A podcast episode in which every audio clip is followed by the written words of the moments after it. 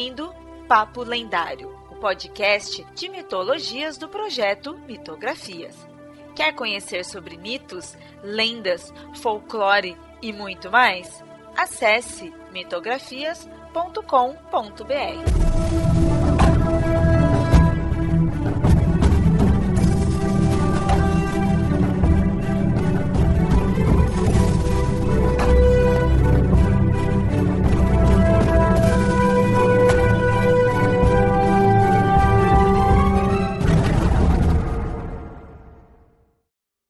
ouvinte! Sempre avisando, esse episódio foi publicado primeiramente lá no canal do Mitografias no YouTube. Se inscreve e curte os vídeos lá também.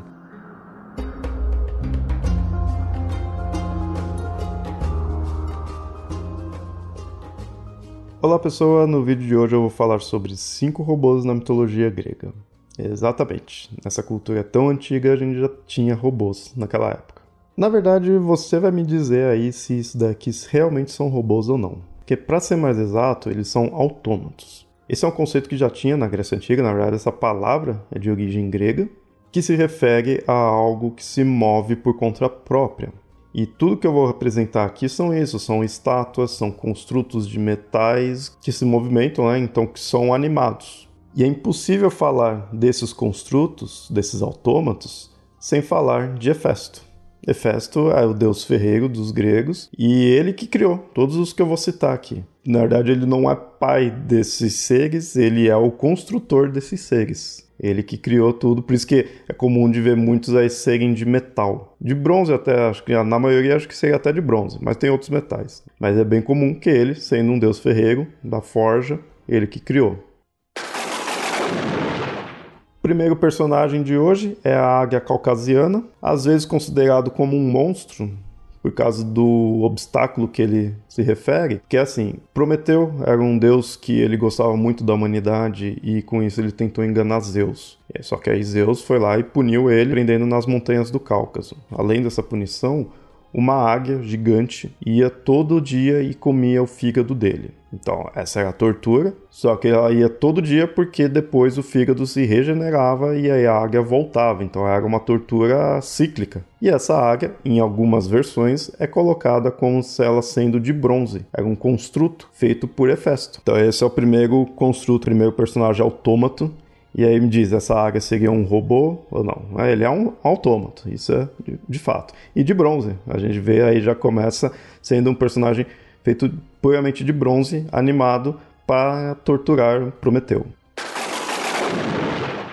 Os próximos personagens aqui da lista são os cavalos de Cabiros, né? São quatro cavalos e aí, no caso, os Cabiros, quem que eles são? Eles são filhos de Hefesto, filhos de Hefesto com a deusa Cabiro, por isso que daí do nome deles. E eles são metalúrgicos, igual o pai deles, eles são metalúrgicos também. São deuses que normalmente são invocados para proteger os marinheiros, mas também para garantir a prosperidade dos campos. É, não se tem muitos mitos né, sobre eles em si, mas aí é dito que Hefesto, por ser o pai deles, criou quatro cavalos de bronze para eles, mais uma vez, aí a gente vê a criação sendo em bronze. Mas agora vamos mudar. O próximo não vai ser mais feito de bronze, e sim feito de ouro, que é o terceiro personagem. Na verdade, as personagens, que são várias, são as donzelas douradas. Mais uma vez, feito por Hefesto. No caso, todos aqui de hoje foi feito por Hefesto, né? E elas foram criadas por ele para servir ele. Então, lá no, na casa dele, no Monte Olimpo, ele criou essas donzelas douradas para poder serem atendentes de Hefesto. Simples assim. Então elas também não possuem nenhum mito nem nada, somente mostrando essa função delas. Isso daí é, é narrado na própria Ilíada, então é numa fonte já bem conhecida, né, numa obra já bem clássica.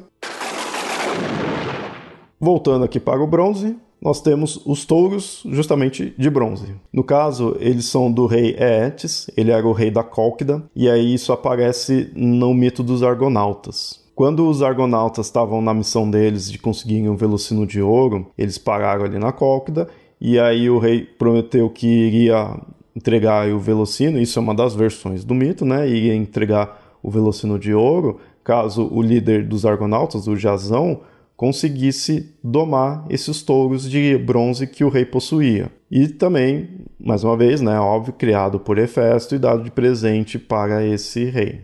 não eram simples touros, além de serem de bronze, eles cuspiam fogo pela boca e pelas narinas.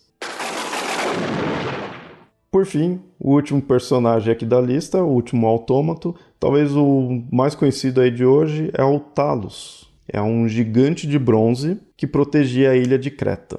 Esse gigante, ele arremessava grandes pedras em todo mundo que se aproximava aí da ilha. Então vinha ali o barco, parava ali próximo, ele já estava ali tacando pedra para afugentar ou até afundar o barco. Caso ainda assim a pessoa ali continuasse, descesse em terra, ele ia lá e encostava na pessoa, só que ele conseguia esquentar seu corpo ao extremo, sendo de bronze, sendo de metal, né, ele possuindo um fogo interno, ele esquentava o próprio corpo e queimava a pessoa. No caso, ele mora em Creta porque Zeus ele teve relações amorosas com a Europa e levou ela até Creta. Quando ele deixou lá, ele presenteou ela para proteger também ela, né, esse gigante, que no caso, óbvio, foi criado por Hefesto. E aí ele se tornou também o protetor, né, o guardião ali de toda a ilha. E aí ficava rondando, né, para lá e para cá, na espera de aparecer alguém para ele destruir, para ele jogar pedra.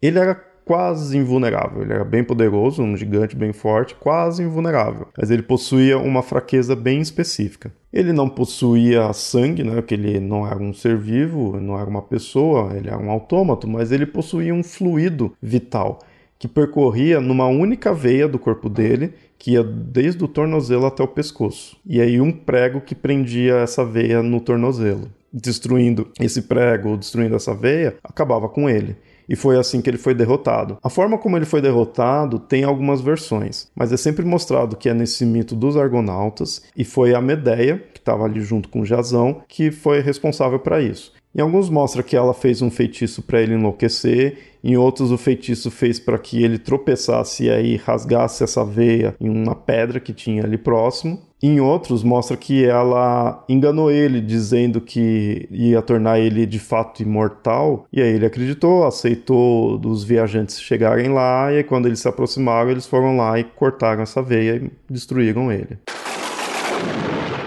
O interessante, como eu falei, é tudo criação de Hefesto. Mas assim, a mitologia grega é muito comum ter nascimentos de divindades, de seres muito inusitados. Às vezes algo cai na terra, já nasce alguém, né? Então o nascimento não precisa seguir o que a gente costuma, o que a gente está acostumado, não precisa seguir nada que realmente tenha uma lógica. Mesmo assim, esses seres em específicos, nos mitos, dá ênfase de que eles não nasceram. Então, eles não são exatamente filhos de Hefesto, eles são criações. Mostra bem que eles são seres que não teriam vida, foram criados por Hefesto e foram animados. Por isso que são autômatos. Por isso que normalmente são feitos de metal. Então, é importante essa ideia. Eles são construídos, eles não nasceram, eles não foram gerados. Só que assim, criados por o deus da forja, né, o deus ferreiro, o deus Hefesto, da mesma forma que ele cria utensílios, que ele cria armas, que ele cria armaduras, que ele cria ferramentas. Então, esses seres acabam sendo isso, sendo meio que ferramentas, né? Porque são artificiais, não nasceram, foram construídos de metal e que todos eles você vê que eles têm objetivos, eles têm funções específicas. E aí, nesses aspectos, você acha então que eles, a gente pode chamá-los de robôs? Na verdade, tem até mais do que esses cinco. Eu quis trazer cinco aqui para não ficar muito comprido, né?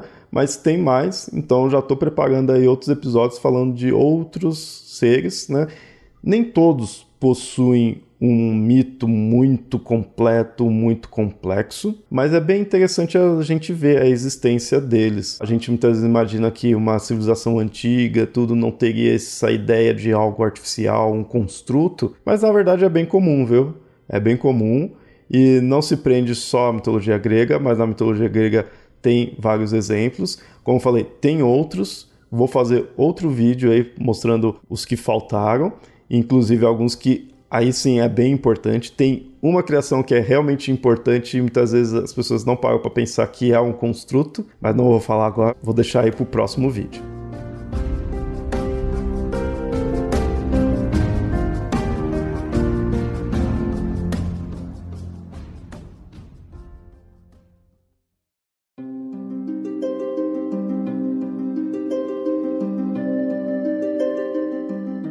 Olá, ouvinte, gostou do programa? Espero que sim. Se gostou mesmo, considere apoiar o Mitografias em catarse.me barra mitografias ou apoia.se barra mitografias. Tais apoios são importantes para manter esse projeto no ar. Caso queira fazer um apoio único, pode enviar um Pix. A chave é mitografias.gmail.com. Outro recado é que esse episódio foi originalmente publicado no YouTube. O link estará no post para você assinar o canal. Além disso, siga nas redes sociais, assim estará sempre em dia com todas as publicações. No Facebook você encontra como facebook.com.br papo lendário e no Twitter e no Instagram você encontra como arroba mitografias. Por hoje fico por aqui e até o próximo episódio. Até mais!